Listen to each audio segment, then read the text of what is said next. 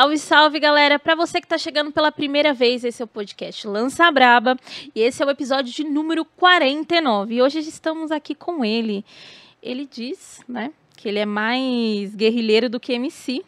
Certo. Acabou de lançar Vamos ver se eu acerto a pronúncia. I Nós, volume 2. I Knows. I, oh, I hate. I Know. Roteiro para I volume 2. Volume 2. Até o final desse podcast eu prometo que eu vou acertar a pronúncia. Vamos começar é, falando sobre o, o Dom L verso.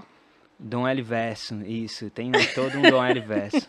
é toda uma construção de um Dom é. L verso, porque você começa lançando o, o roteiro volume 3. Isso. Agora estamos no roteiro volume 2. Isso. Vai ter o roteiro volume 1? Vai, vai sim. Vai? Vai sim, vai sim. Eu tenho já as ideias na minha cabeça, só parar para fazer. E como é que foi a construção disso? Vou lançar, um, vou lançar um, uma coletânea, um, um, trabalho que, que ele vai começar de trás para frente? Sim, sim. É, é que, que, que rola? Sempre muita gente falava sobre que, que ia comentar sobre meu trabalho, minhas rimas, sempre falava que eu tinha uma uma coisa na, na, minha lírica que, que era muito visual, assim, que as pessoas conseguiam ver a imagem quando eu rimo, né?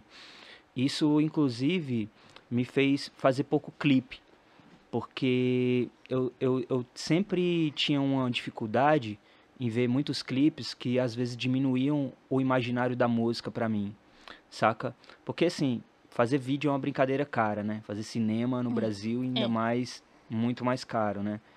E eu nunca quis fazer vídeo de qualquer jeito. Até fiz alguns que, que foi assim, bem na raça, saca? Mas o primeiro clipe com algum orçamento que eu fiz foi esse que é o último que eu lancei, assim, que foi é, é, uma parceria com, com a Quai, né? Mas eu, tinha esse lance das rimas visuais, então muita gente falava, pô, esse teu som, cara, quando eu quando tu fala, eu consigo ver a imagem e tal. Isso, isso ficou pra mim porque na verdade eu escrevo assim. Quando eu escrevo, eu, eu escrevo vendo as coisas, saca? É, primeiro vem um sentimento que eu quero passar, é uma coisa de feeling, e aí depois eu começo a visualizar. E quando eu escrevi o roteiro para ir nos volume 3, ele já estava pronto. E eu precisava de um nome para o disco, não tinha nome ainda, na verdade. Mas eu já tinha essa ideia de que era um, um, um roteiro de filme, assim, contando a minha história e, e a história do. Porque assim, a minha história eu gosto de colocar ela dentro de um contexto épico, assim, né? De colocar dentro do. É, essa parada de captar o espírito do tempo, né? No tempo do espírito. Então, rola isso de, de, de, de querer fazer esse, esse lance. E aí, quando eu tava meio pronto, eu pensei que ia ser uma trilogia, que ia ser de trás para frente. E aí eu pensei no nome do Ainus.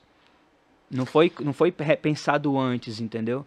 eu já tinha o trabalho pronto e eu citava o Ainus numa, numa, numa rima, né? Que é um diretor. Que é um diretor cearense. É, Fortaleza, que né? Ele, ele morou muito tempo em Fortaleza, mas ele, ele mora hoje em dia, acho que no, na Alemanha, se eu não me engano. É, mas ele é filho de argelino com cearense, né? Então ele tem essa, essa coisa aí. Ele é diretor de Praia do Futuro. Diretor de Praia do Futuro, é, Madame Satã, Abismo Prateados, vários, é, vários filmes dele que eu, que eu gosto muito. Eu vi uma entrevista falando que gosta muito de uma viagem. É... Viagem porque preciso, volto porque te amo. Um Sim. muito foda. E tem também sobre Sueli, né? Que... O Céu de Sueli. O, o, Céu de Sueli. É, o Céu de Sueli é um filme muito.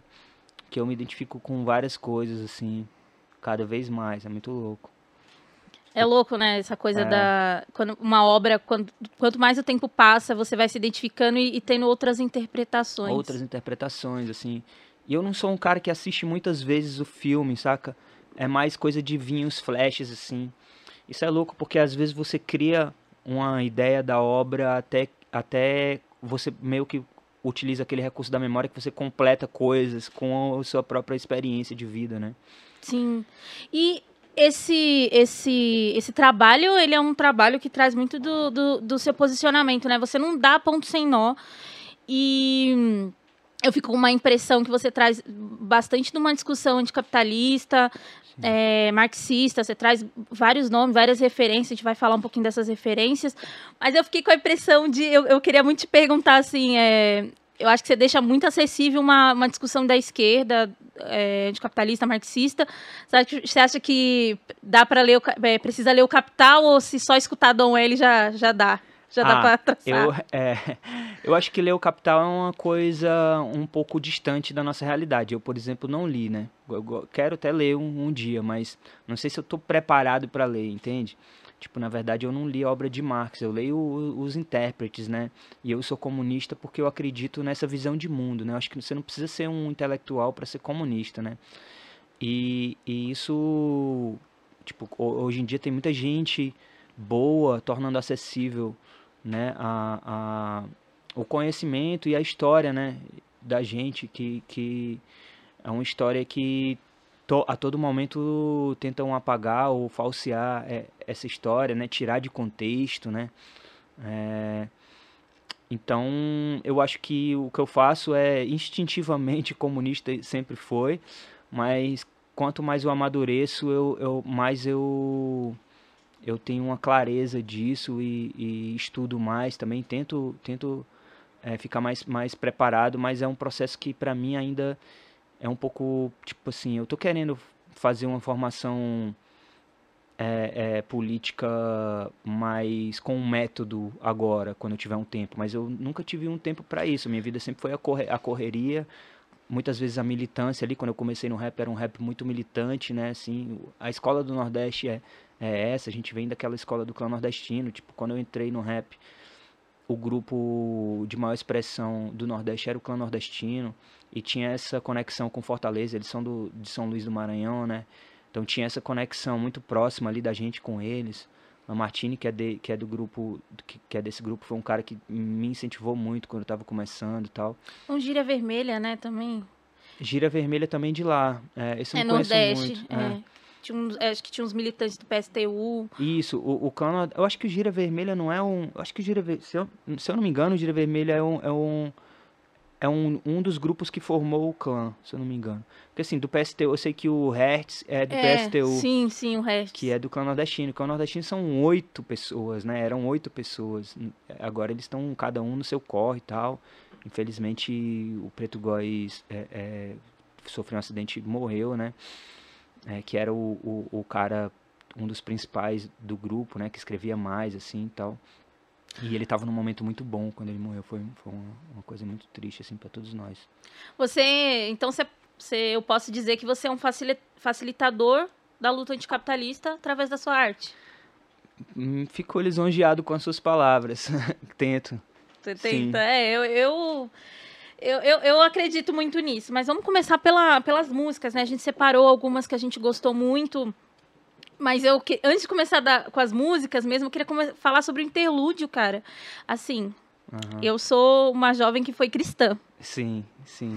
E aí eu ouvi aquilo, a primeira vez, eu estranhei. Eu falei, nossa, mas. Não é nenhuma novidade a galera usando pregações que tem, tem, uma do Racionais, MCs, né? Uhum. Que, que ele usa, né? Filho meu, enfim. E aí, Sim. e aí eu falei assim, caramba. Aí eu fui ouvir de. Aí depois eu fui ouvir o álbum. Depois eu voltei no interlúdio eu falei, caramba, que genial. Que genial. É, é, uma, é uma pregação decolonial. Isso, é, é, é isso mesmo. É um Exato. decolonialismo, cara. Aham. Eu quis fazer isso, eu quis, eu quis é, é, colocar em outro contexto, né? Colocar aquilo em outro contexto, porque às vezes falta muito pouco para as coisas serem caminhadas para o lado certo, né? E a igreja ela tem um poder muito grande, né? Assim, sobre nós, porque ela, ela sempre é, é, é, bate num. Tipo, a, a, a oratória dos caras é muito foda, né? Tipo, Martin Luther King era um pastor, né? Malcolm X era um pastor. Um pastor muçulmano, mas é um pastor. Então, tipo, esses caras, quando eles começavam a falar, se você vê uma, uma fala desses caras, quando dá 15 segundos, já- ele, ele já ganhou você. O resto é história, entendeu? Porque os caras batem no coração, né? Os pastores conseguem isso. O problema é que eles, eles, eles trabalham né, por uma versão de Cristo que é outro falseamento da história, pelo que eu entendo, por Cristo, né? E, e a igreja em si, eu tenho, eu tenho grandes problemas com a instituição igreja, todas elas que são grandes instituições, né? Porque serviram ao colonialismo em primeiro lugar, né? E, e eu falo isso, tipo, de crucificar em nome do crucificado, porque isso é uma coisa muito louca, né? Que quando você vê os caras pregando sobre Cristo, é, eu acho muito doido como eles conseguem colocar a ideia contrária do que Cristo pregou muitas vezes, né? Jesus Cristo foi o cara que parou uma, o, apre, o apedrejamento de uma prostituta no meio, né? E tem versões da Bíblia que dizem que ele teve um caso com ela, né? Uhum. Então, como você usa isso para ser homofóbico, para ser racista, entendeu? É, eu quis most, mostrar um caminho, entendeu? Porque assim, muita gente fica, ah, com, porque pá, discussão temos que ser contra a religião, mas não é a religião, o problema é a leitura do que você faz da religião, né? Isso que eu ia perguntar, você acha que tem que ter uma disputa dos, eu, dos religiosos? Eu acho que, assim, eu, eu, eu não tenho uma opinião fi, é, fechada, eu tô aberto para coisas sobre isso, acho que a gente tem que construir, entendeu? Eu, por exemplo, acredito que a gente pode construir é, é, uma, uma religião brasileira que já existe, na verdade, existe a Umbanda, né? E, e é, uma, é, uma, é uma religião que eu valorizo muito por ela ter isso de incluir, tem essa coisa do sincretismo que eu, é uma problemática em primeiro lugar, mas às vezes ela pode ser lida de uma outra forma, né? Tem aquele cara que o Simas, eu esqueci o nome completo dele. Sim, sim, o Simas, que fala bastante, que é, ele é bem legal o conteúdo dele, ele, né? Ele tem uma visão muito interessante disso, saca? Tipo, eu quero ainda ler os livros dele, porque eu acho que vai me acrescentar muito nessa formação que eu, que eu crio na minha cabeça, assim. E eu acho que Cristo está em disputa, né? Cristo está em disputa. É, no momento a gente está perdendo, né? Por, e, e, e, e é muito louco, porque a gente perdeu já vários, vários atores revolucionários da história, né? Porque eles foram falseados, né? De a, a, as pessoas tentam fazer, tipo assim, o anticomunismo e o imperialismo é, é, tem todo, toda a grana do mundo para fazer o que eles querem com a história. Então é, é, é muito fácil, né? Eu, eu descobri que os Panteras Negras eram socialistas há pouco tempo. E eu sou um cara que vem de uma formação de rap de esquerda, que eu devia saber disso há muito tempo. Socialistas, comunistas, Socialistas, anarquistas. E nunca me falaram isso. Entendeu? Eu vim saber agora. Porque aí, aí é muito louco, porque quando saiu aquele filme dos Panteras Negras, e que eu acho importante, saca? Eu não tô é, é, dizendo que, que aquilo é desimportante, mas Hoje, quando você bota no Google Panteras Negras, a primeira coisa que sai é um filme de ficção sobre Wakanda e tal, entendeu?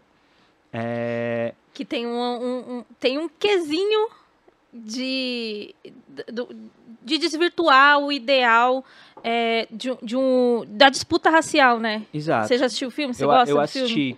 filme? Então, eu, eu, não, eu, não, eu não sei se eu sou a pessoa tipo, que, que pode ter, é, é ter uma uma análise mais completa, porque eu vi, mas eu não vi assim prestando tanta atenção nos detalhes e tal, saca? E eu acho que é importante, sim, ter heróis pretos, tá ligado? Porque eu sei que isso na cabeça de uma criança negra é uma coisa que tem um poder muito grande, entendeu? É, é, mas é por isso, porque eles são muito espertos. Você consegue orçamento para fazer um filme desse, entendeu?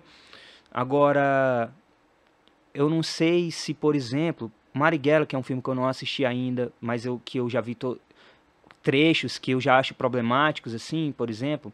Eu não sei se o, se o Wagner Moura conseguiria orçamento no Brasil para fazer o Marighella, como eu acho que ele deveria ter sido feito, né? Porque pelo que eu pelo que eu vi de trechos é, e, e, que as pessoas que eu confio assim falaram, é, faltou uma, um, uma boa parcela do Marighella revolucionário comunista aí no filme, né? É, que, que pregava a revolução armada para a construção de um, de um Brasil socialista, né? Isso não está muito no filme, pelo, pelos trechos que eu já vi, não está muito, né?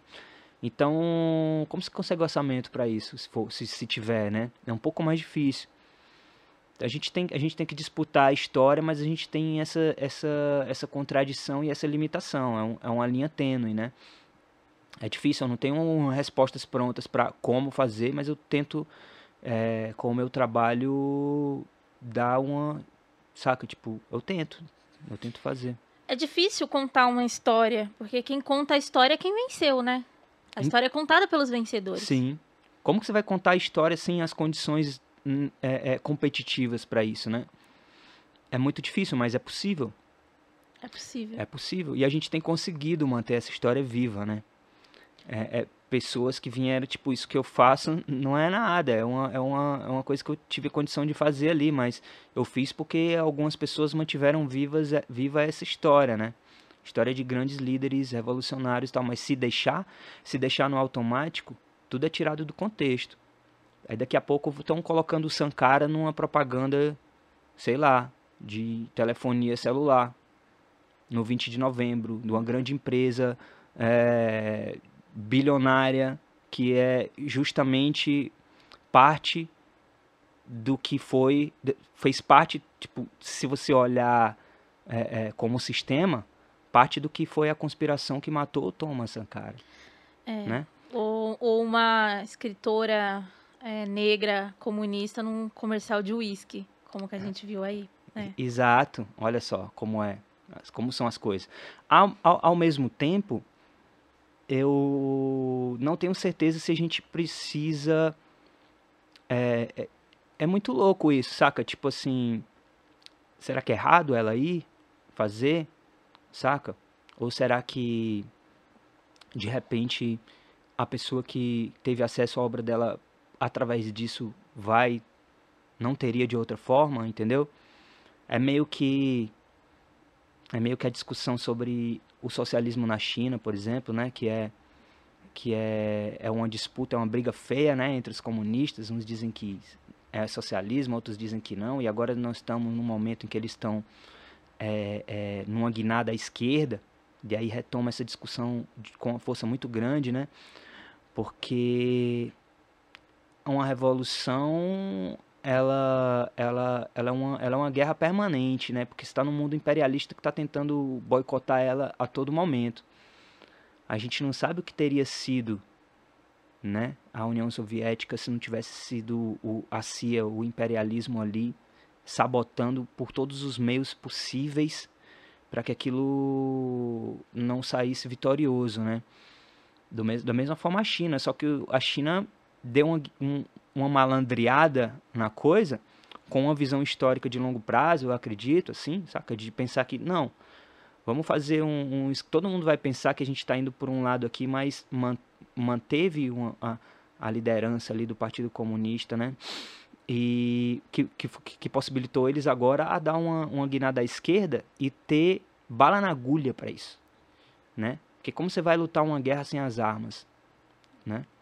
Então eu, eu, eu, eu, vejo isso de uma forma meio instintiva, né? Porque, como eu uhum. falei, não sou um intelectual, um cara que leu muito e estudou muito, mas eu tenho meus. Eu tenho meu. Saca? Esse instinto, assim, essa sensação que eu acho que é um, um, uma coisa muito forte em mim, assim. E, e, e, e da mesma forma, a, acredito que é isso, saca? A gente tem que usar de algumas contradições para poder manter a nossa história viva, porque a gente tem que sobreviver, a gente tem que utilizar os mesmos materiais. E fazer algumas concessões. Isso.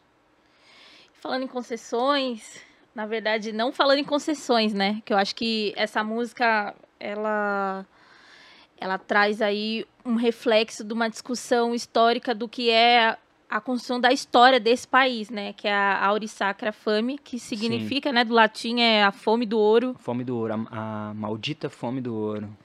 Todo esse ouro, ouro dado de herança, o que era dos outros e tenho nada a perder. Cê vem, é, essa, essa música vem com a Tasha Trace, né? É, essa, essa, essa, esse trecho da, trecho da Trace ali do finalzinho do verso. É, foi, foi, elas sou imensamente grato por elas terem feito esse verso, porque deu trabalho. Tipo, dei essa missão para elas, tipo, ó, vamos fazer isso aqui, encarar esses personagens. E é isso, tem três músicas no, no disco que, que eu coloquei esse passado pra, pra gente ter essa visão de longo prazo da história, saca? Por dois motivos. Primeiro porque quando você vê alguns acontecimentos históricos com o distanciamento do tempo, você consegue, as pessoas comuns assim mesmo, que não têm uma, não politizadas e tal, conseguem perceber mais algumas coisas, saca? É um exemplo que eu sempre dou é que é, é essa questão da bingo, a bingo eu tô eu tô na pele de um bandido, né? E, e quando eu falo ali eu, eu faço uma inversão no, no que eu acredito que, que é um dos, dos, do, dos. Como que chama isso? É mito o mito originário brasileiro, né, do, do que é o ser brasileiro. O mito da né? democracia racial. O mito da democracia racial, aquela coisa do, do português que veio e catou a Índia no laço, né? Quantas vezes eu não ouvi essa história contada? Ou que tudo foi na troca do espelho, né? Na troca do espelho. Mas essa história do laço eu acho para mim muito louca, porque ela sempre é como o racismo brasileiro. Ela, ela sempre foi contada como se fosse um ato normal, heróico, né? Para as pessoas dizerem, para as pessoas brancas e de pele clara dizerem que tem sangue indígena, com, como se fosse assim um sinônimo de força ancestral. Ah, tem um sangue forte de índio, né? As pessoas dizem isso e porque minha avó foi foi foi caçada, caçada no, no laço. laço. Isso é uma história de estupro, cara, da tua família, entendeu? E, e, e uma violência sinistra, né? E aí eu inverto isso na bingo, né? Para mostrar isso de outra forma, né? É, é, e aí eu falo, e aí eu falo é, minha pele clara deixei ele exputo por não querer ser um deles, sabendo ser filho de um estupro. Enforquei um senhor no laço, uh, e aí eu faço o contrário, tipo, de que, que eu enforquei o senhor, o senhor de engenho no laço, né? Que eu, e aí eu inverto a coisa, saca? Para você ver desse outro lado. Da mesma forma, se eu tô falando de um bandido que, que invade um engenho, que, essa, que engenho e, e, e abre as celas das senzalas, você tem uma visão diferente de da que você teria se eu disser que se eu for falar para você julgar um cara que assaltou um banco e, e abriu as celas do, do, dos presídios. Porque daqui a, a, a 100 anos, com o distanciamento histórico, você vai conseguir ver a, a, a exploração e, e, e, e a opressão atual que coloca pretos e pobres favelados na, nas cadeias e, e, e, é a segunda maior população carcerária do planeta, como a gente vê as senzalas, entendeu? Tipo, uma, uma violência que torna totalmente legítima a, a, a, a violência contrária, né? A, a de defesa, né? A autodefesa, né? Tem aquela, aquela frase, né? Não confunda a. que agora eu esqueci. A reação do oprimido. A reação do oprimido com a violência do opressor, né? Um dos meus livros favoritos chamam Como a Não Violência Protege o Estado. Sim. Esse, esse livro é muito bom. E aí ele tem alguns trechos que ele vai dissecando na discussão racial. E aí ele traz um, um contraponto do Martin Luther King, né? Porque a galera ah. ama trazer o, o, Martin Luther King. Não, porque é um pacificador. Sim. Porque a luta, né? A luta revolucionária, ela não pode. Não, é, você exclui a violência revolucionária, né? Sim. E aí, putz, esse cara é pacificador, quando na verdade o Martin Luther King, ele não foi esse só esse cara. então, é, então. É, aí cai naquele negócio, né? Do falseamento da história, entendeu? O lado interessante do Luther King para os caras é esse. Que ele tava lá pregando paz e amor. Quando ele falou. Na verdade, o, o, que, o que eu entendo do Martin Luther King é que ele foi estratégico. Porque quando, for, quando era para fazer as revoltas e tudo mais, ele tava lá encabeçando. Uhum. Uhum. É, é sobre estratégia, né? Sim, sim. E, inclusive, é, é, eu já vi o, o Jones Manuel, que é um, um, dos influenciadores mais importantes que eu acredito na, na esquerda brasileira hoje em dia, um grande intelectual brasileiro. E eu não, eu não sei que eu não li, eu não acompanhei de muito, mas ele fala que o, que o Martin Luther King foi era socialista no final da vida, né? Tava, tava é, é, fazendo essa discussão né, do socialismo e tal. Porque não tem como. É, é, é, tem naquela frase de Malcolm, né? Não, não vai ter capitalismo sem racismo, né? Então, é, é... é a sensação, desculpa te interromper. Não, é a isso? sensação que eu fico quando eu escuto seu disco. Que você traz uma, uma questão é, anticapitalista, mas você a todo tempo está demarcando que o, a construção do capitalismo em cima da discussão racial. Para você formar o capitalismo, esse capitalismo. É, que a gente vive hoje moderno, foi preciso escravizar pessoas, né? Então não existe uma discussão anticapitalista sem uma discussão racial. Não tem como, né? Porque a gente vive num país que foi ontem, né? A, a, a, a chamada a, abolição, né? Que foi uma farsa ainda, né? Tipo, mil, faz um menos, um pouco mais de um século, né? E, e isso é muito pouco tempo, cara. A, os reflexos estão aí a todo momento, eu vejo em todos os lugares. Eu vi agora, subindo esse elevador aqui desse prédio. Eu vejo toda hora. Então, como que a gente vai, como que a gente vai é, é, é, superar isso sem jogar limpo com essa discussão, né? e, e a, quem está no topo, a forma como a, a classe que domina esse sistema agora, os 1% que estavam lucrando na pandemia, né? Porque se você pegar os gráficos, você você fica de cara. Se pegar os gráficos da, das maiores empresas brasileiras, elas tiveram um, um, um, aumento de lucro durante a maior crise dos últimos tempos no Brasil e durante a pandemia, enquanto estava todo mundo, vários comércio pequeno e médio e, e médio porte fechando, né? E, e o governo brasileiro fazendo aquela. De, se fazendo de doido, como a gente diz no, no, no Ceará, né? Se faz de, é o se faz de doido, né? Como se ele, ele tivesse a favor das, das empresas, né? Que tipo, ah, vamos liberar o comércio e não sei o quê. Saca? É um, um, um, um jogo de policial bom, policial mal toda hora ali, mas o projeto é de continuidade, né? É um projeto de, um, de uma pequena parcela da população brasileira que se beneficia da desigualdade social e racial desse país e da construção do capitalismo desse país, que é um capitalismo dependente a todo momento, né? Tipo, como, como que você vai é, é, é, é lutar contra isso se não for uma, uma, se não for uma mudança profunda da raiz? Vai ser só uma mudança de imagem, assim, saca? Como, como tudo, né? que o Brasil tem uma tecnologia. Eu, eu costumo dizer que a tecnologia do racismo brasileiro talvez seja a maior tecnologia já inventada no Brasil. É, é, é muito avançado. É muito avançado. É muito avançado. Muito. É difícil você explicar para um gringo. Já tentou explicar o racismo brasileiro para um gringo? Assim, é muito, é difícil, porque é diferente dos Estados Unidos, é diferente do, dos outros lugares, saca? Eu não, eu não conheço um outro lugar no mundo que praticou um, um racismo que é uma tortura psicológica constante de dizer que não existe. Você está torturando uma pessoa dizendo que está tudo bem e que ela não está sendo torturada, assim, é uma, que, que, que, faz a pessoa achar que está ficando louca, é né? um pacto, né? É uma coisa muito doida isso e é e, e, e a todo momento durante esses anos todos, né? Então, é, é, aí agora tá, tudo bem, vamos, vamos colocar os pretos aqui na, na no, em alguns espaços, né? Selecionar alguns a dedo, né? É, tá, isso eu acho legal e interessante, isso a favor. Mas e as políticas públicas para beneficiar essa população inteira que está sendo oprimida desde de que chegou aqui, né, de que foi sequestrada e trazida para cá, ou a população, as, as populações de, destruídas, né, ou os trabalhadores que, que, que, que foram explorados também, né.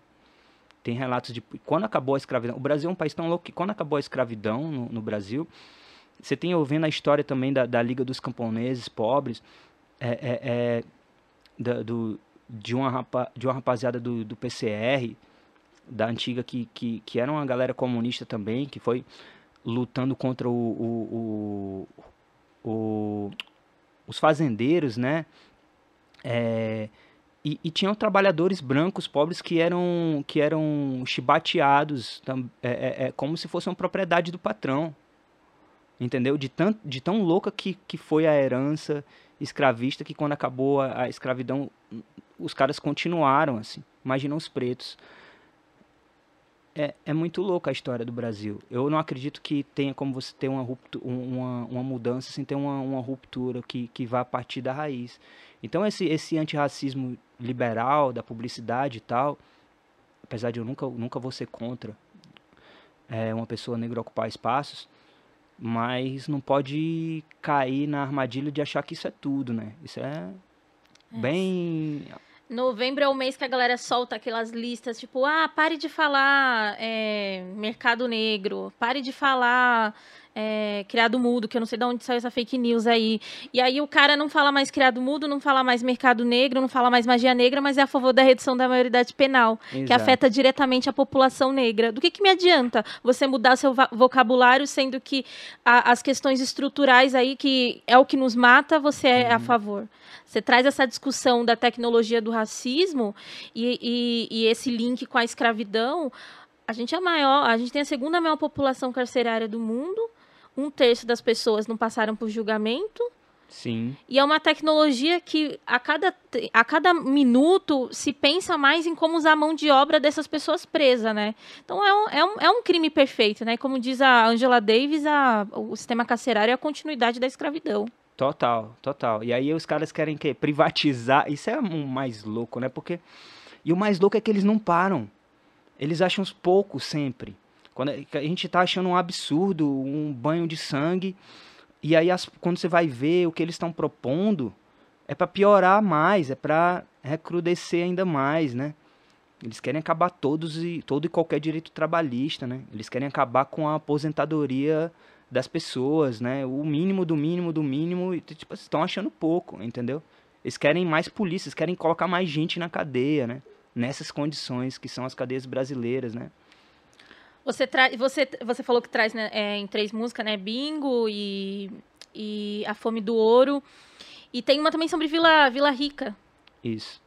E é muito louco, é interessante ver alguém trazendo um pouco do resgate dessa história da corrida do ouro, porque essa história da, da corrida do ouro também é, atravessa o, o a, a, formação do Brasil, né? Sim.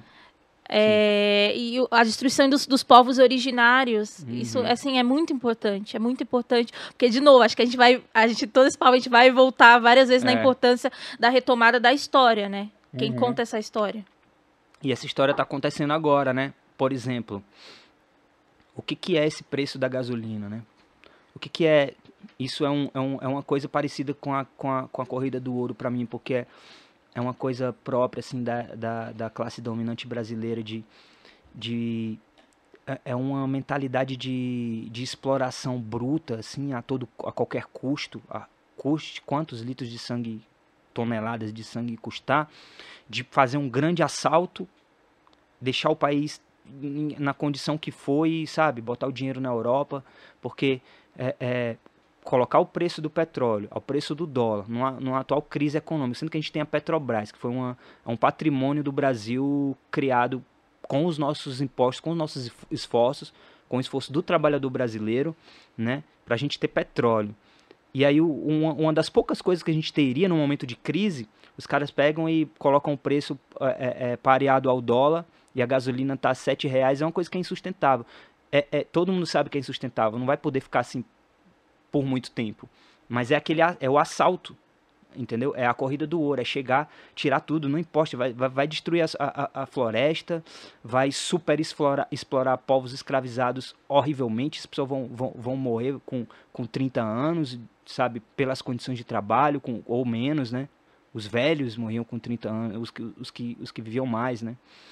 É, e a gente vai pegar esse dinheiro, vai fazer um grande assalto, botar nossa grana aí em investimentos na Europa, não sei onde, e vida que segue, né? Então tá acontecendo agora. Tem uma nova corrida do ouro, do ouro mesmo, né? Acontecendo. Então as pessoas querem. O, o, o Bolsonaro tenta a todo momento. Ele. E é muito louco porque ele diz, né? Então, desde a campanha é tudo Amazônia, Amazônia. Ele, sabe? Tipo, essa coisa de não demarcar terra, terras, terras quilombolas, terras indígenas, porque tá de olho no ouro ali, saca? Porque tem ouro ali, aí vai poluir os rios. E é louco, porque essa galera se constrói como nacionalista. Mas que nacionalismo é esse que você entrega tudo, né, pro outro? Nacionalista é a gente que defende o povo e essa terra. Exato. É o falseamento da história a todo minuto, né? E, e aí vem aquela classe média que, que, que acha bonito e, e não tem a noção de que eles vão ali no mercado comprar um peixe para comer e aí o peixe está cheio de mercúrio porque a exploração do ouro contamina o rio, e aí o peixe com, é, é, é, tá contaminado com mercúrio. Agora, e aí afeta, obviamente, primeiro a população mais pobre ali, ribeirinha, e aí vem para a discussão do racismo ambiental e, e, essa coisa toda, né? E ainda, ainda nessa música, é, fica, também dá uma sensação de que é importante contar essa história sobre essa, inclusive essa propriedade privada, porque ela é o quê? Ela é um roubo. Uhum. Ela foi roubada de povos Exato. originários e a, a, custo do sangue das pessoas, né? Exato. É como a Tasha fala, negócio de branco é peculato. Ela fala no, no é. No, na, na rima, né? De fuder, nossa. É, é tudo roubo, tudo, tudo é, é, constante, né? É uma, uma facilitação constante para qualquer é, é, é roubo de propriedade no Brasil que, que avance sobre, a, sobre as terras indígenas, sobre as terras quilombolas. Ao mesmo tempo, os processos de desapropriação, por exemplo, de favelas, ou qualquer um que cerca um terreninho ali de uma comunidade pobre é, é, é brutalmente reprimido, né? Agora o fazendeiro vai ver se ele é reprimido quando ele aumenta ilegalmente a, a, a propriedade dele lá sobre terras que seriam públicas, não é. E continua, tá a todo vapor. É muito louco isso, né, da, da, da da construção da, da propriedade privada, porque a gente tem aí o MST tocando uma luta importantíssima, os quilombolas indígenas, e aí ocupar essas, essas fazendas, que muitas delas são de grilagem, né? Uhum. E aí a gente vê o, o, a galera, tipo, não, tá ocupando, é, é, roubo da propriedade, quando, na verdade, de novo, é, é, são essas pessoas que prezam pela terra, pelo, pelo meio ambiente, né? Você vê a diferença de um território indígena ou quilombola para um território de um fazendeiro, mano, fazendeiro quer usar a terra para lucrar, enquanto os povos. Exato. Você vê pelo Google Maps o tom de verde. Entendeu? Uma terra indígena é um verde escuro. Uma terra de gado é um verde que não tem mais floresta, não tem mais, sabe? E, e, e é isso. Eu acredito num mundo novo e é muito triste quando quanto mais você, quanto mais você tem informação assim e, e você percebe o, o, o tanto de, de conhecimento que a gente criou enquanto humanidade, inclusive brasileiros, a gente tem, a gente tem in, intelectuais suficientes para fazer um país, a gente tem gente brilhante nesse país em todas as áreas.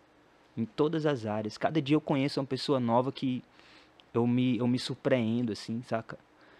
Tipo, a, a gente podia fazer muito, muito, muito bem, saca? Esse país.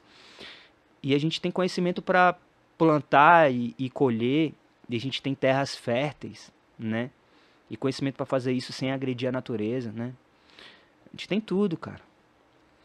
E nesse A gente tem tudo. É, a gente separou também Favela Venceu, que vem com citação do Rap das Armas. Nossa, essa é foda, eu, eu gostei muito.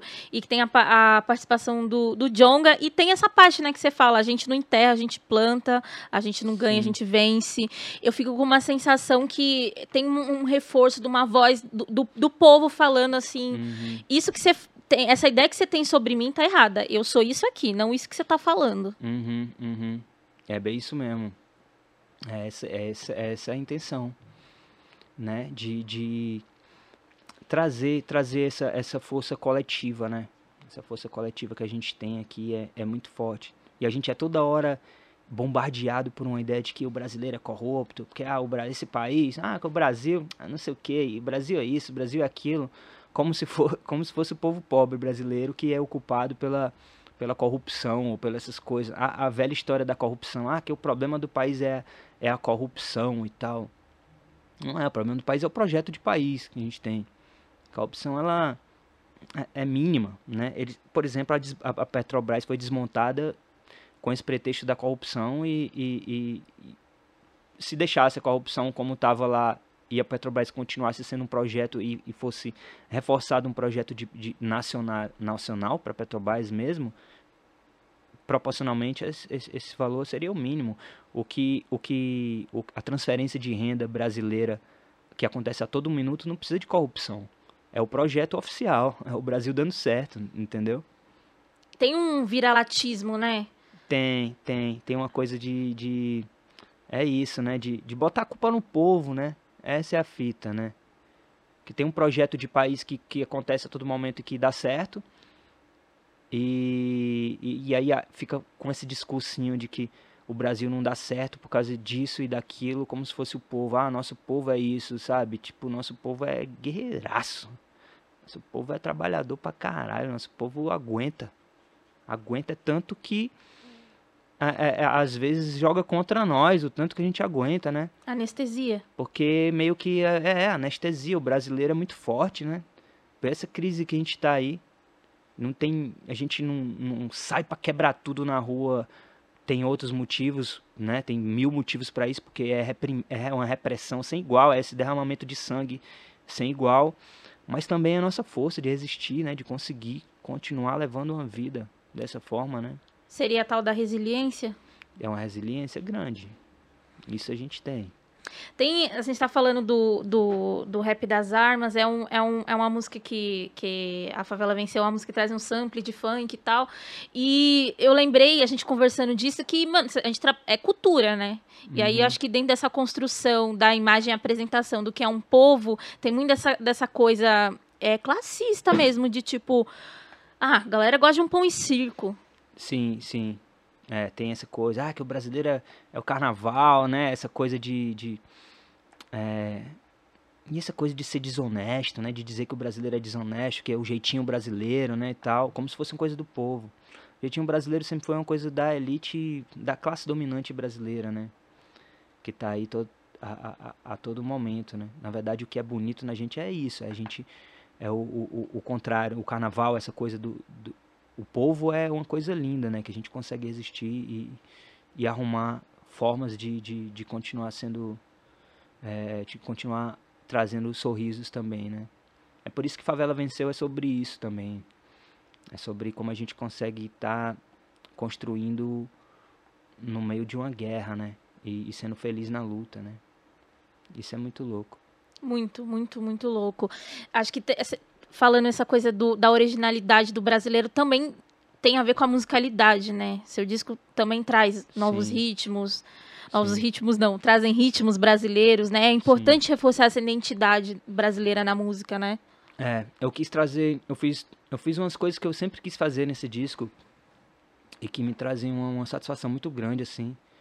É, graças ao Nave que abraçou comigo esse, esse projeto, um salve aí pro Nave, producer Mil Grau que, pô, eu queria ampliar o, o, o Cidinho Doca, né, o, o rap das armas, e trazer para um contexto das armas, dentro de um contexto revolucionário, né, das armas, porque até a história do crime, se você for ver, começou com a influência de um, de um processo revolucionário ali nas cadeias, né, de uma influência. E, e o moleque que ele entra pro crime, até para as facções, assim, no Brasil, por muito tempo ele, ele tinha até, é, ele tem até um instinto que ele não elabora muito bem na cabeça, assim, mas é uma coisa que está direcionada para o crime porque é o que está mais próximo ali, saca? Mas que, que na verdade é uma forma de resistir à opressão mesmo. É, é, jogado é jogado ali para isso, né? E, e até a, a forma de, de, de pensar assim o crime. Ninguém ninguém que entra para uma facção uns moleques que são vapor e tal, eles não estão pensando em, em sair do morro e ficar rico, tá ligado? Porque poucos vão conseguir fazer isso, né? E vão viver uma vida, uma vida bandida ali, morrer cedo, na mão da polícia muitas vezes, né? Na mão de, de rivais e tal, se matando, né? Uma guerra que é incentivada, né? Tal da guerra às drogas e tal. Mas que no instinto é é só mal direcionado, tá ligado? As pessoas não estão querendo é, é o, o, o, crime como por, por uma questão de, de do, do, que eles pregam que é o crime, né? De ser, de ser desonesto, de ser o, o fascínora, né? Saca? Ali o, a, a, a, maçã podre. Tá é, entendendo? você não acorda. Você não acorda de manhã e fala, porra, vou entrar na facção da hora demais. É, saca? Tipo isso. E aí, que horas a gente vai discutir como é que alguém entra na facção? Acho que é, acho que é um pouco disso, né? Sim, sim, sim, sim. Qual é o processo até esse, a gente Qual... perder esse moleque pro crime? Exato. Qual é o processo e, e, e como que isso é, é, é, é, incentivado de todas as formas possíveis, né? Num, num... Você vê o Rio de Janeiro. É, é o engraçado que tem uma, um, um, uma galera ANCAP, né, que fala que, ah, que, que, que, defende o anarcocapitalismo e tal. E eu falo, pô, mas por que vocês defendem uma coisa que já existe? É só mudar pro Rio de Janeiro. O anarcocapitalismo é, é aquilo ali, tá ligado? Poder paralelo das milícias ali, em, em parceria com o Estado, aquela coisa louca. É, às vezes uma ausência do Estado, mas ao mesmo tempo também o Estado tá lá mas o que eu ia falar é que, por exemplo, você pega o rap das armas, tá falando de uma guerra acontecendo ali, entendeu? Eu sempre quis pegar isso e botar dentro de um outro contexto, saca? E aí eu também consegui usar os Mano e as Mina, que é um grande clássico do rap Sim. brasileiro, que era uma vontade que eu tinha muito grande, salve pro X também, que pô, foi muito importante na minha formação ouvir, seja como for, saca? Um grande clássico do rap brasileiro. E colocar os mano pô, as mina pá dentro de outro contexto. O que eu fiz nesse disco foi muito isso, tipo, tentar sair da caixinha, tipo, pensar uma coisa nova dentro do que a gente tem aí, dentro do que a molecada, dentro do que tá no universo dos moleque, né? Saca? Que a galera, é, a gente tem acompanhado aí a musicalidade a, a cena da música no Brasil e ela muda todo o tempo, mas também tem uma questão que a gente estava até conversando com o Coruja, ele veio aqui, que é a, a parada do algoritmo da música, né? Uhum. E aí, o, às vezes, o artista se sente é, pressionado a produzir um, por um estilo, aí tem que reduzir a música, porque tem que pensar que a música tem que estar tá dentro do TikTok, porque o algoritmo sente um pouco isso? Total. Total, total. Vai, vai, parece que vai sendo recriado as mesmas coisas de antigamente, né? Porque teve esse boom da internet, da música com a internet, achavam que ia democratizar. Primeiro acharam que a internet seria o espaço é, mais democrático do mundo e tal, e foi o contrário, né? Foi se caminhando para ser o quê? Grandes monopólios. A gente vive num monopólio do, do, do Marquinhos Zuck lá, que o cara tem simplesmente o WhatsApp, o Facebook e o Instagram, né? E o controle que ele tem sobre a gente é, tipo, num nível muito alto, né? E a mesma coisa as, as, as plataformas de, de música, elas, a nova rádio começa a ser a playlist, né? Entrar nas playlists e tal. E aí começa a ter muito isso, um, um, um tipo de coisa que está vir, viralizando, bombando, e todo mundo quer fazer o próximo hit, porque isso muda a sua vida, né? Você faz um hit, você, pô, muda a sua vida. Você fazer um hit de milhões de, de, de que novo, o novo milhão é 100 milhões, né? Sim. Se tiver 100 milhões de views numa música, você, pô, você muda a sua vida de verdade. E aí fica essa guerra, é um funil muito grande, tem poucos, né? Espaço para poucos, muitos tentando. E os algoritmos que são essa esse novo Big Brother, né? Um grande um negócio ali que a gente não sabe bem o que é, né? É, é, é igual o tal do mercado, né? Tipo, tem, o, esses seres invisíveis do nosso, do nosso mundo capitalista, assim, que eu não sei, é uma, não, você não acha uma coisa louca isso? Tipo, o tal do algoritmo. Que é o algoritmo? Quem é esse cara? Quem, quem, é esse cara? quem programa esse bagulho? E, e, e, é louco, porque, na verdade, o algoritmo quem faz são as pessoas, né? Porque é o que você, é, de certa forma, é o que você costuma, o algoritmo, por exemplo, do TikTok, quem você que faz sua FI, né?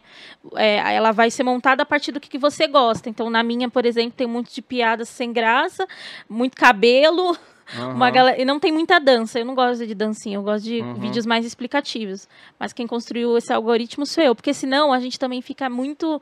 Tem esse ser sobrevoando, uhum. que nem a discussão racial. A galera Sim. gosta muito de ficar falando assim, ah, não, porque o racismo estrutural. Mas para ter racismo estrutural tem que ter as pessoas as praticando pessoas racismo, né? praticando. né? Sim, sim. É verdade.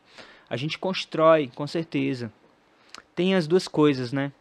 A gente, a gente constrói com as nossas atitudes cotidianas, mas o poder de, de, de fabricar isso, tipo assim, talvez se você fosse escolher que algoritmo, né, é, é, a gente poderia ter, talvez se fosse pensar que, pô, é legal eu, eu ter um espaço aqui para mim sair dessa bolha e tal, né, esse tipo de coisa, né.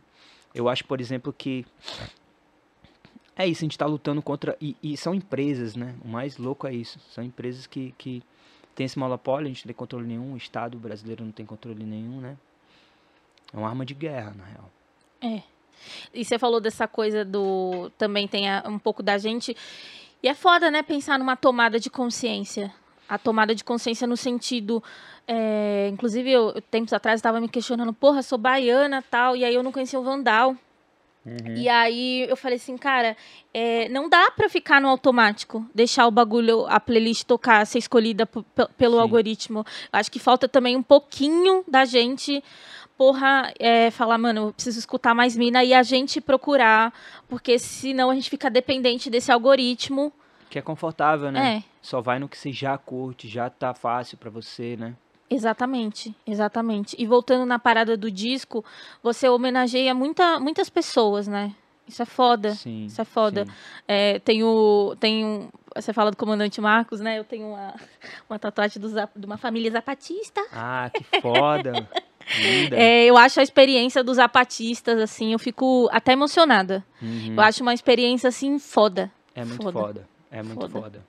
E tá lá, agora, nesse exato momento. Contra tudo. É igual Cuba, né, cara? Tipo assim, é mais louco que Cuba porque é, é- com menos eles conseguiram resistir e conseguem. Eles estão dentro do Estado mexicano e são, e são um, um, um Estado à parte deles, né? Resistindo ali. Mas bombardeados a todo momento, né? É, é uma experiência bonita mesmo, assim. E da mesma forma, Cuba, que está desde a Revolução resistindo ao imperialismo norte-americano. Fidel morreu de velho, né?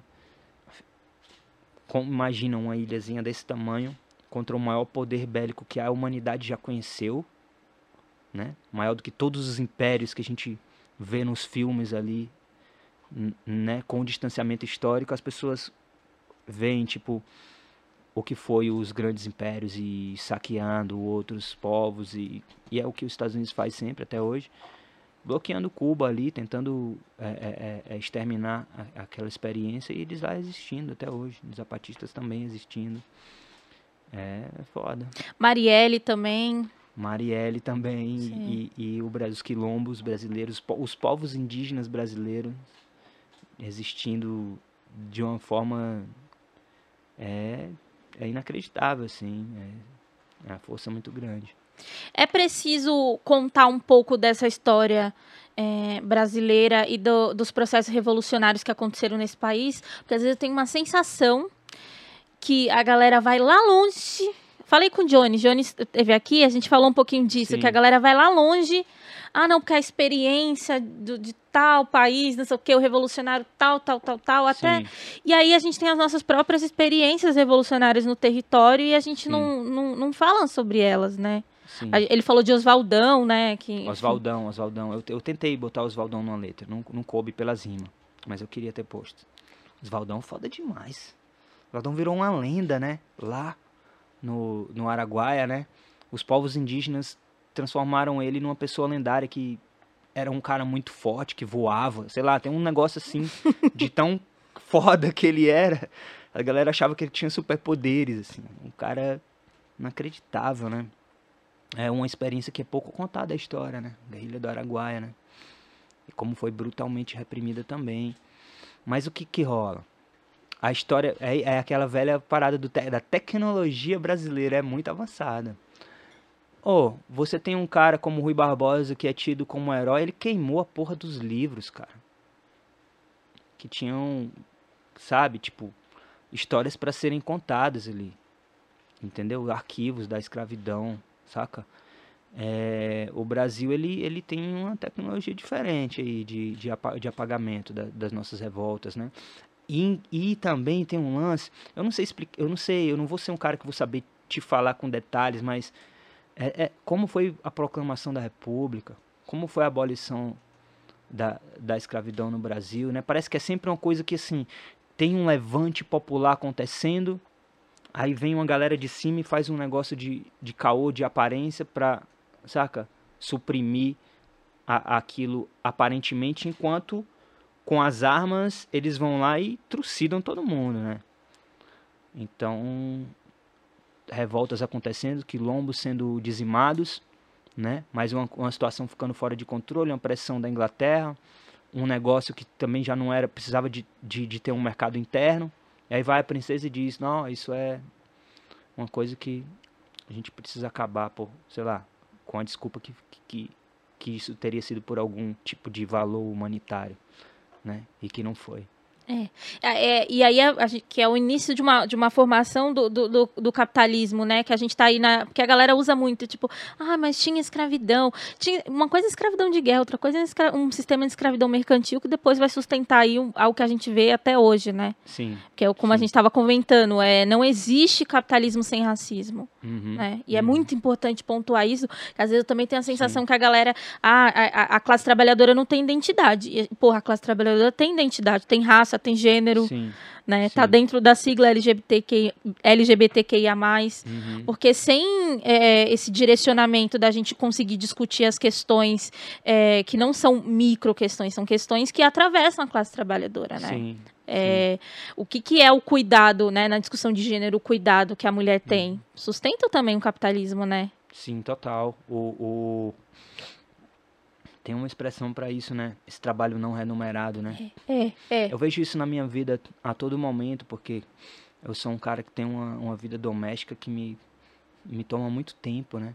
E ela é- e, e, tipo assim, e eu vejo também como como é, é, é, é- é inviável esse estilo de vida que a gente, esse projeto de, de vida no capitalismo, né? As pessoas são levadas para uma vida muito individualista e como você sobe na vida sem explorar sem explorar pessoas?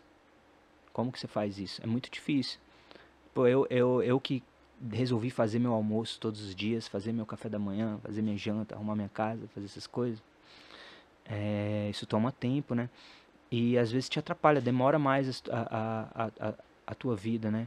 Muita gente subiu na vida e conseguiu chegar em, em patamares é, que são proclamados como, como o- self-made man e tal, mas às vezes tem, muitas vezes, né, tem a, a, custa de uma mãe que se dedicou ali a estar cuidando desse trabalho e uma esposa, né, esse tipo de coisa, né. Então, é, a- além disso, a gente, se a gente tivesse projetos realmente de, de viver em comunidade, a gente poderia resolver grande parte desses problemas, né? É, é, é isso, é tipo que eu vejo essas coisas de, de como esse projeto de vida é, é meio burro, assim, saca? Porque a gente fica se alimentando mal por isso. Se a gente se organizasse numa, numa comunidade de várias pessoas e dividisse o trabalho, e aí eu ia ter um dia pra ser o cara da cozinha, pra estar na, na rapaziada da cozinha ali, os outros dias eu ia ficar de boa, porque ia ter outra pessoa no, no turno ali, né? De ter outras pessoas. Uma organização comunitária muito mais eficiente, né? Eu ocupei escola, né? Eu ocupei escola e a gente tinha um esquema assim, né? O dia da cozinha, o dia da limpeza. Porque precisava fazer reunião, né? Uhum. Tava ocupando a escola, né? E, Sim. e várias questões, né? Para lidar Aham. a polícia, a violência do Estado. E era nesse esquema. Muito louco. A gente falou, você entrou na, na parte do, do individualismo e a gente separou uma pergunta é, sobre capitalismo individualista, mas também dentro de uma discussão dentro do rap. Porque o rap sempre passou uma mensagem de coletividade. Sim. Mas ao mesmo tempo a gente vê as construções de uma nova cena que ela é muito individualista, o topo é meu. Né? Sim, E sim. já com- citando aqui o querido Febem, né? Eu nunca vi quem tá no topo jogar corda. Sim, sim, é, é bem isso. Às vezes tem gente que tem muita boa intenção, tem uma molecada que é muito boa de coração e tal, e até tenta jogar uma corda para um e outro, mas é que o, o- a pirâmide ela é feita de uma maneira que tem um número definido de, de cadeiras ali, entendeu? Então assim, às vezes para sentar um precisa cair alguém, né? Não tem espaço para todo mundo, né? Então eu, eu- eu- geralmente falo isso. Às vezes a galera vem muito me perguntar, pô, o que eu faço? Eu tô começando no rap e tal. E eu tenho dificuldade de falar aquele bagulho tipo, mão, faz seu corre, acredita em você. Porque é verdade, você não tem opção a não ser fazer isso. Tipo, acredita em você, faz seu corre, né? Tipo, é, é, rala aí o máximo que você puder. Mas isso não é garantia nenhuma, né? Se você subir, alguém deixou de subir pra você subir. Então tem É. que destruir esse topo. É, exato. Temos que pensar em uma nova forma, né? De, de... E esse- esses últimos tempos começou a rolar uma discussão sobre a forma de, de pagamento das plataformas, né? De streaming, que também favorece quem tem muitos e muitos views, desfavorece quem tem pouco, ela não é justa. Acaba reproduzindo a mesma coisa, saca? Desse, desse, desse, dessa pirâmide, espaço para poucos ali. né? E na parada do espaço pra pouco, você é um cara, você é um artista independente, né? Eu sou um artista independente. No- no- até o ponto em que é possível ser um artista independente hoje em dia, né? A gente tá, trabalha com empresas, tem uma distribuidora, tem a, precisa do Spotify, precisa do- das outras né, plataformas de, de streaming. Mas você não tem uma gravadora. Mas não tem uma gravadora, tem uma aqui pequena, entendeu? Eu, André Maleronca, Marina Dia ali no Comitê Central, eu chamo. Muito bom. nessa, nessa coisa de não ter uma gravadora, o corre é dobro, triplo. É, é o triplo. E é uma precarização também, né? Do trabalho. A gente também vive nesse, nesse forma de vida que não tem descanso, tudo é trabalho, trabalho, trabalho. A gente tem uma sede muito grande de fazer acontecer. Nós artistas temos uma pressão de ficar rico porque é o que, é o que sobrou pra gente também, a gente não vai se aposentar, entendeu? Então assim, hoje a gente fica rico para garantir uma terrinha, para quando ficar mais velho ter aquela terrinha ali, ter sua casa, né? Ter uma condiçãozinha ali, não sei, talvez pagar uma previdência privada, mas eu sou muito resistente a isso. Entende? O que, que a gente vai fazer a não ser acumular algum dinheiro, né? a gente também pensa no nosso futuro, né? O tal do empreendedor de si mesmo. Empreendedor de si mesmo, é. Que é o que é o por outro ângulo, é o escravizador de si mesmo, né? O explorador de si mesmo. Você não é seu, seu próprio patrão, você é o seu próprio empregado, né? Está todo o tempo trabalhando por uma versão de você que é extremamente é, é, opressora, né? Você fica nessa. Acorda trabalhando no celular ali, pá, vai dormir pensando no trabalho. Vai pro rolê já pensando quem eu vou conhecer hoje, fazer, que contato eu vou fazer hoje. Sabe? Tipo, toda hora. E ser um cara que se posiciona muito. Inclusive faz um disco desse que traz aí. Me sabota, né? Me sabota toda hora aí. Tô todo o tempo trabalhando contra o meu a minha aposentadoria. Você sente que você é boicotado por seus posicionamentos políticos? Eu acho que sim. Eu acho que sim. Acho que fica um pouco difícil para mim fazer coisas que é de forma indireta, né? Isso vai pela vão me chamar menos para fazer publicidade, que é o que, né? E a arte hoje em dia está muito a gente tá vivendo uma era do, do, do capitalismo muito brutal, né, cara? Tipo, são poucas empresas, muito gigantes, né? Essas empresas têm um orçamento ali é, para fazer uma publicidade indireta através da arte, patrocinam grandes eventos, escolhem a dedo um ou outro ali para fazer parte do esquema. E aí se você não, não entra nesse bagulho, você perde competitividade, né? Porque eu posso gerar minha renda das minhas camisas, camisetas e tal, mas para dar aquele empurrãozinho, sabe? Tipo, ah, uma publi ali de que tira você da, da situação de zero reais na conta todo mês só com a grana do teu custo de vida para uma posição que você tem algum dinheiro para fazer um projeto, tipo gravar uns clipes, colocar um dinheiro no disco, tal, fazer uma coisa, sabe? Tipo, aí você perde competitividade porque outra pessoa está fazendo isso e é aquele esquema da pirâmide, são poucos ali em cima. E aí você perdeu seu lugar para alguém que foi lá porque teve mais condição de investir, teve mais condição porque conseguiu, de alguma forma, um, um empurrãozinho em, em algum momento. Saca? Gente, vamos falar um pouquinho, já que a gente entrou na questão da indústria. O, o Drake acabou de. Saiu ontem, né? A notícia que ele pediu pro, pro Grammy tirar as indicações, porque, enfim, o posicionamento dele tem a ver com o rap não tá. A música dele não tá concorrendo nas categorias principais, né? Ser setorizado. Uhum. Como é que você sente isso no Brasil? Eu sei que eu trouxe um exemplo eu de fora. Eu não sabia disso, que louco. Não é, sabia. Cê, cê, como é que você sente as premiações as principais premiações no Brasil. É, por que, que um rap não pode concorrer numa categoria musical, né? Ganhar como, ganhar como melhor música? Por que, que a gente tem uhum. que criar os nossos próprios produtos, né? Acabou de acontecer o prêmio do, do da galera do Rap TV. É, como é que você vê isso? É, eu, eu, eu, a gente está num cenário muito, muito louco, em que eu acho tudo pouco, acho tudo pequeno, assim.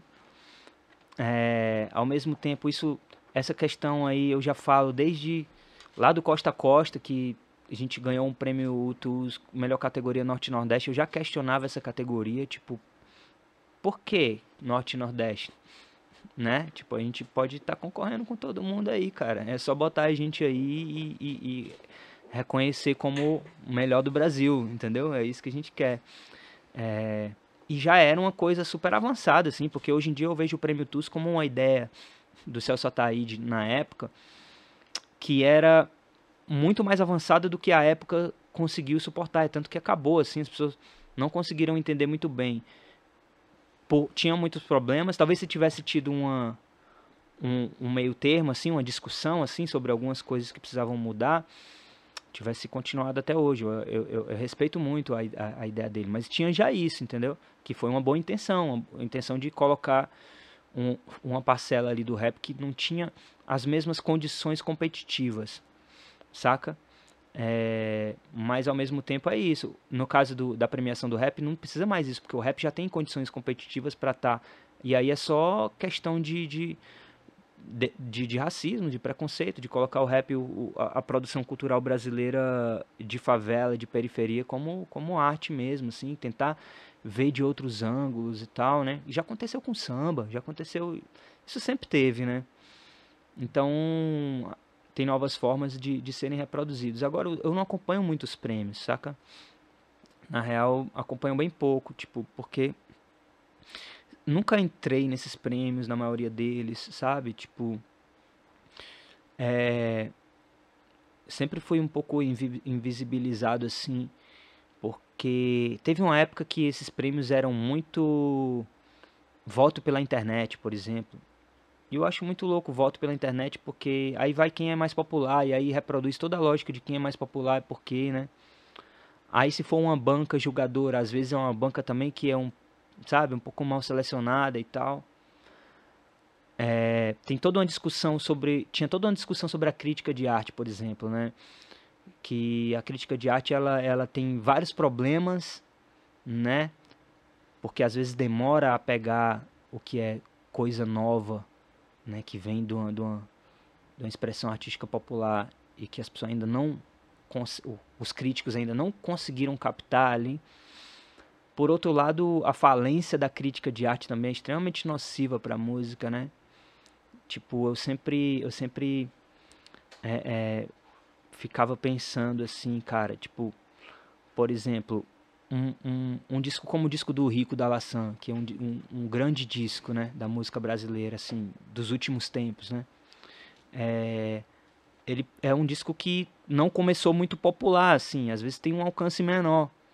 Precisa de um, uma crítica de arte que vai lá e diz, caralho, isso aqui é muito bom, e coloca num prêmio, e dá um prêmio, né? E que não é por popularidade, entendeu? Na internet, por exemplo. Saca? Por outro lado, tem essa tem que ter esse cuidado para saber quem está julgando e sabe quais são os critérios e tal.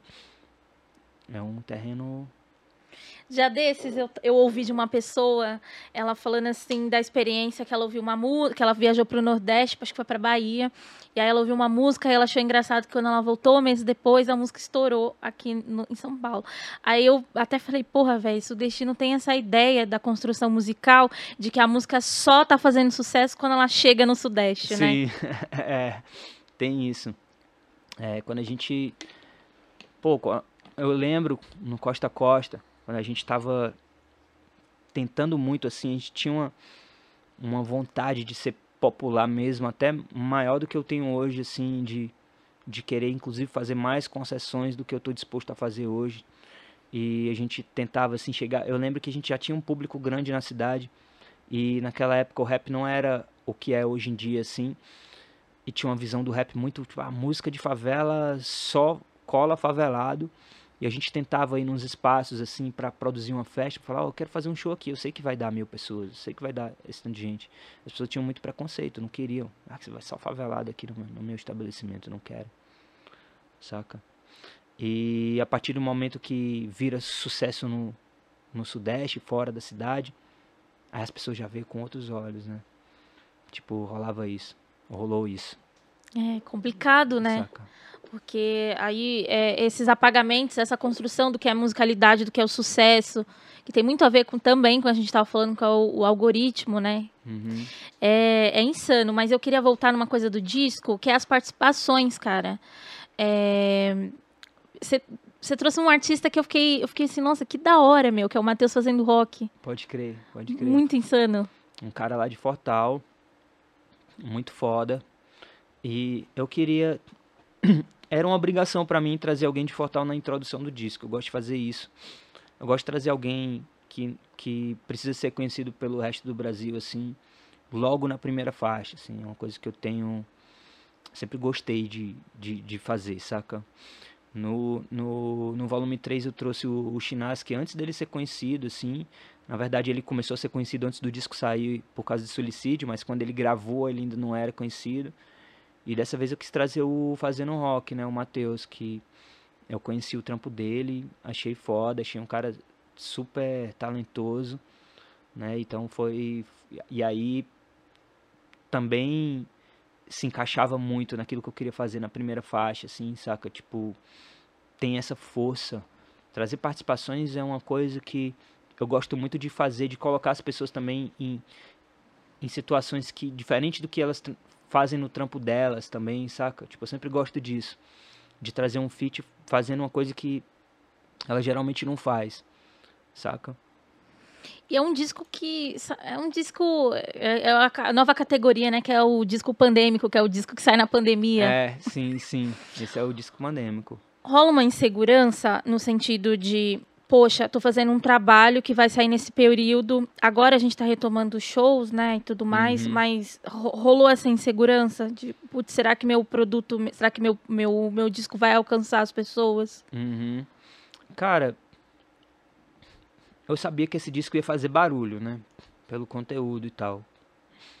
Eu tenho muita segurança de que o disco vai, vai, vai fazer um, um, um barulho na crítica, assim, mas do nosso segmento e tal, eu sei que vai. Mas eu nunca sei até que ponto, assim. Eu me surpreendi muito, por exemplo, com o show que eu fiz no Rio agora, que foi o primeiro show que a gente fez. E não tinha nem 10 dias de lançamento e tava todo mundo cantando todas as músicas novas, né? E eu cantei muitas poucas músicas antigas. E aí rolou uma insegurança assim, no último minuto eu pensei assim, quando eu tava no avião, eu pensei, eu sou muito louco. Eu coloquei só música nova. Tem 10 dias que, que o disco saiu, eu devia ter colocado mais música dos outros discos já são hits, que a galera canta no show. Eu disse, tipo, ah, foda-se, botar as novas. E assim, fechado nessa correria de disco, nem deu tempo de preparar muito, ensaiar muito, foi bem no, no feeling, foi um show, tipo, com muita energia, o público veio muito, né? Porque eu sabia que ia ter esse impacto, porque a gente precisa, tem uma, uma parcela de pessoas que eu sei que ia impactar, né? O grande desafio é furar bolha, né?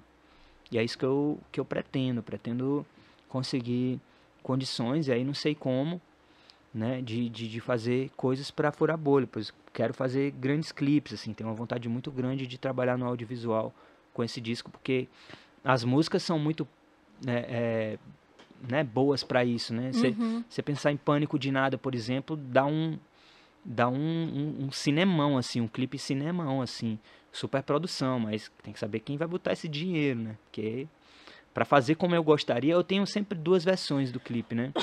Eu tenho uma versão cara e uma versão muito cara, né?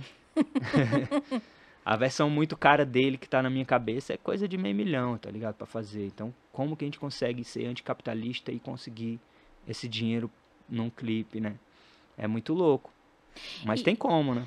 Mas, nossa, assim, insano. Porque tem, tem a, é, eu não sei como é que fala, me, me corrijam, é, que não é um clipe, né?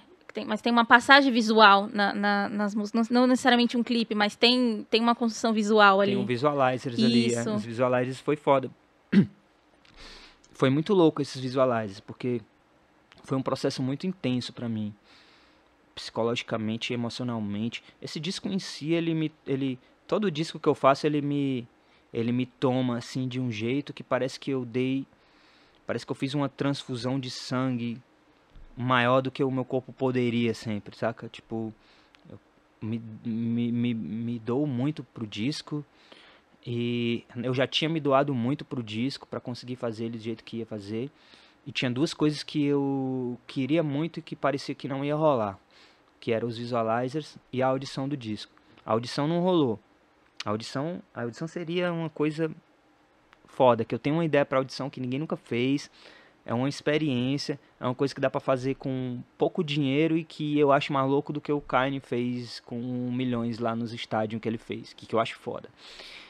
Mas os visualizers foi tipo isso, eu não tinha grana para fazer os visualizers, mas eu tinha que fazer. Porque eu tinha que deixar as imagens um pouco mais acessíveis e tal. Eu já tinha conversado com a Aisha quando a gente fez o clipe de Na Batida da Procura. E a Aisha estava super dentro do trampo, estava entendendo, estava envolvida a, a, até o pescoço, assim, tipo, muito disposta mesmo a fazer. Ela e a Jota também, um salve pra Jota Carmo, que também trampou no clipe, trampou nos visualizers também, junto com a Aisha. E a gente começou a, a, fazer reuniões sobre como fazer esses visualizers. E, tipo, para ser o mínimo do que, do que a gente queria, era, tipo, cinco vezes mais do que o, o dinheiro que eu tinha, entendeu? E eu, tipo, mano, eu vou ter que conseguir esse dinheiro, vou ficar devendo, mas vou fazer essa parada. E aí a gente fez, e ainda assim é uma coisa muito simples que contou com a genialidade, criatividade da, da, da equipe, né? A Isha, JK e toda a equipe também, ideias, é, é, o, o suporte do meu diretor artístico, André Maleronca também, da Marina Di. É, e aí a gente conseguiu fazer, sabe? Foi de extrema importância, assim, mas foi um esforço grande para fazer uma coisa assim, tipo, visualizers, né? É um, é um, um loopzinho que fica ali, mas que também dá um trabalho para fazer na qualidade que a gente quer e tal, saca? Nossa, quero o é. clipe. É, então, eu, eu, queria isso, da ideia. A Aisha ficava tipo, isso aqui tem que ser um filme e tal. O envolvimento foi tão grande que teve um dia que a Aisha sonhou, cara. Foi muito louco isso.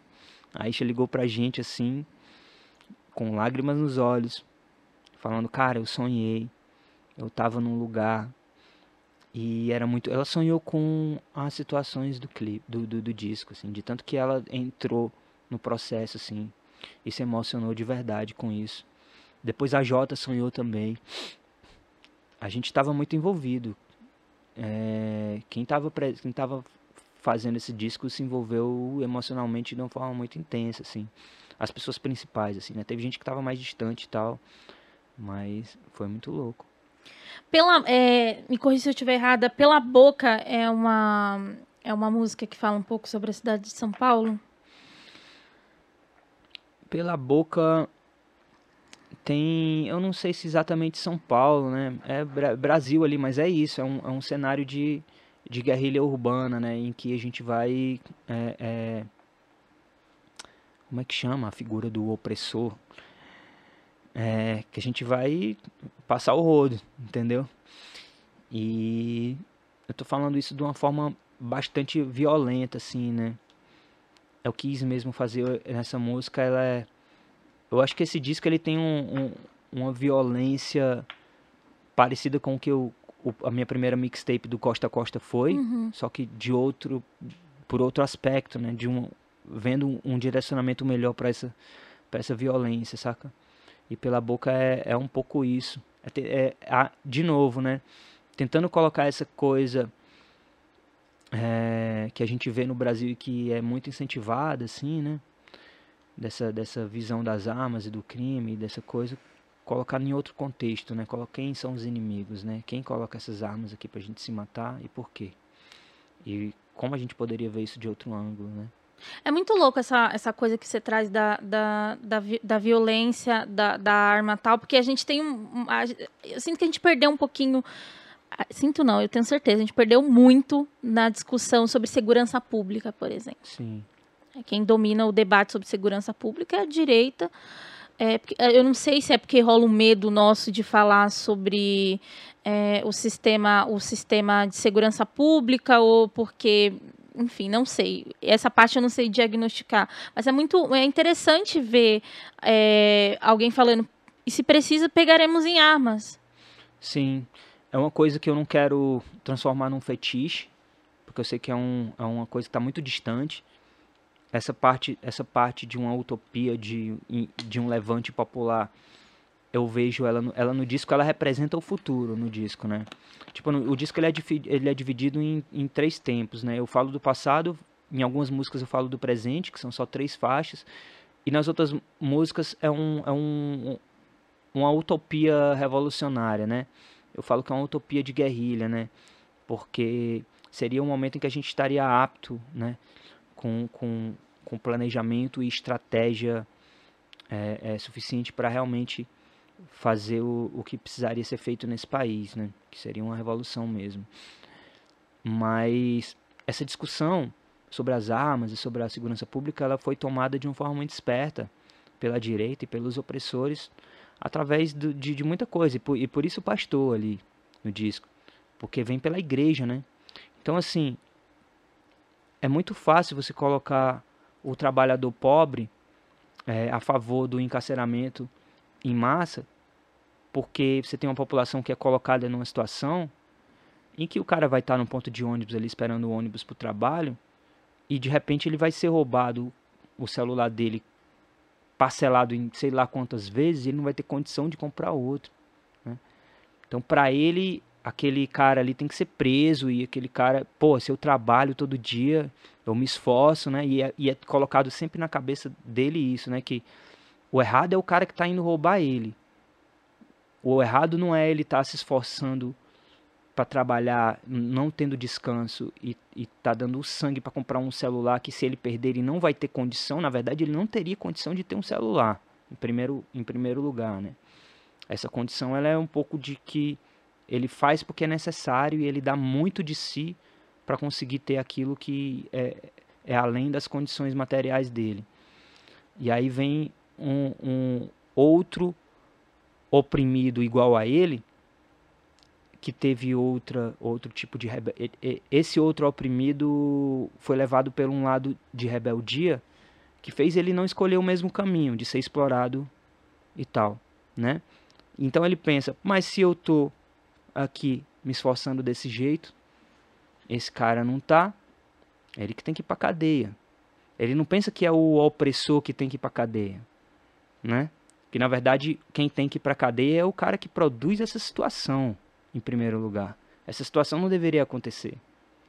Porque se a gente tivesse uma outra, uma outra realidade, isso seria, isso seria exceção.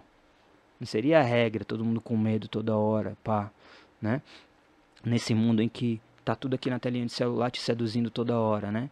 Então o moleque que tá na favela, ele, ele, ele quer ter Instagram, ele vê todo mundo ali vivendo a vida pá no celular, ele pensa quantos meses eu vou ter que trabalhar para ter inclusive esse celular e aí ele pensa, porra, se eu fizer um rolê ali no, no ponto de ônibus, de repente eu descolo isso pra mim. É, é cômoda essa situação para quem tá em cima, né? E Dom L, pra finalizar, é, eu sinto muito que seu disco ele traz um diagnóstico sobre o passado, ele conta a história do passado para catapultar a gente para um futuro melhor. Qual que são os próximos passos? Ah, nem eu sei, mas eu tenho grandes planos sempre, né? Eu sou esse, esse tipo de cearense megalomaníaco. Tem, tem, uns, tem uma coisa, assim, no cearense megalomaníaco artista que é muito doido, assim. É, eu penso grandes, grandes clipes, grandes obras. Eu, eu, eu quero. Eu tô com vontade muito grande de, de trabalhar com gente do audiovisual para fazer grandes coisas, assim. Não, não necessariamente com grandes orçamentos, a gente tem esse sonho, mas saca? Dá pra gente usar a criatividade fazer outras coisas, me aproximar de gente. Eu venho falando isso há, bom, há um bom tempo, também preciso me esforçar mais também da minha parte, de me aproximar de, de gente de, de, de, de outros, outras artes, saca? Das artes visuais, do teatro, do, sabe? dos quadrinhos, saca? Essas coisas, eu quero muito fazer isso. Tem o volume 1 já na minha cabeça e tal, quero fazer uma mixtape, Agora eu queria fazer feats, assim, depois desse disco eu quero fazer uns feats, inclusive com uma galera que. Tem uma galera que às vezes curte muito o meu trampo e eu, e eu, e eu gosto do trampo deles, mas que tem uma popularidade muito maior do que a minha, assim. E que seria legal eu estar eu, eu tá fazendo trampos com essa galera, porque é bom para eles, também bom para mim, sabe? Tipo, de a gente fazer essa parceria é, um, é uma oportunidade de visões artísticas diferentes, que eu acho que daria um um negócio legal ali, saca? É, tô pensando em fazer isso também. E continuar a fazer o que eu, o que eu tô fazendo, assim. Continuar sendo verdadeiro com o que eu penso, com o que eu acredito. Saca? Acho que é isso. Da hora, muito obrigada por ter aceitado o convite. Que isso, foi... eu que agradeço, foi massa. Muito bom te entrevistar, muito bom trocar ideia. É, as pessoas te encontram nas redes sociais como Dom L? Dom L, no Instagram é arroba Dom L só. E no Twitter é arroba Dom, é, Dom L underline três vezes. Tem TikTok? Eu tenho um TikTok, mas tá difícil para mim usar, porque aí, aí não, não é muito. Eu nem lembro como é meu TikTok. Deixa eu ver se eu, se eu, se eu acho aqui. É, tem Quai, tem TikTok, tem todas as redes. Ó, no meu TikTok eu tô igual ao Twitter, Dom L, underline três vezes. E no Quai é Dom L, só Dom L. Olha aí, pessoal. Sigam as redes sociais do Dom L. Ouçam o novo trabalho dele. É muito importante, né? A gente estava falando sobre algoritmo. É, a gente precisa criar novas ferramentas e fortalecer os artistas, né? E dar play, divulgar. É uma sim, forma. Sim. É, mostra para seus amigos, mostra, mostra para todo mundo, divulga nas suas redes, me marca quando você divulgar e tal. É, é, me levem para os festivais de música, tá ligado? Quero, quero Porra. fazer os festivais, quero fazer o meu show é, em, em grandes espaços, assim. Eu acho que acho que o trabalho tá consistente, assim, merece. E a gente tá aí, tamo, tamo no corre pra Descentralizar essas line-ups aí desses grandes festivais, né? isso. Porra, velho. Sempre, não só sempre essa galera, e eu gosto muito das galeras aí, mas Aham, eu acho que é preciso descentralizar um pouco, né? Trazer o- sim. outros nomes, fortale... acho que assim se constrói uma cena musical bacana. Sim, sim. Ontem foi massa, a gente tocou no STU. É, agradecer o convite aí do Tamempi. Foi bem louco, assim, foi surpreendente pra mim. A gente tocou para um grande público que já conhecia todas as letras e cantou emocionado, assim, foi muito bonito. Eu me emocionei mesmo no show, né? Foi uma experiência que só só estamos começando, vai, vai ser louco. Esses shows vão ser foda. Boa, quero ir. Doeli, de novo, muito obrigada. Muito obrigada a você que está acompanhando o podcast. Não esqueçam de seguir nossos canais de cortes, esse canal oficial também, e seguir a gente no Spotify. Se inscreve que quando sair episódio novo você recebe a notificação. Tamo junto, galera, e até a próxima.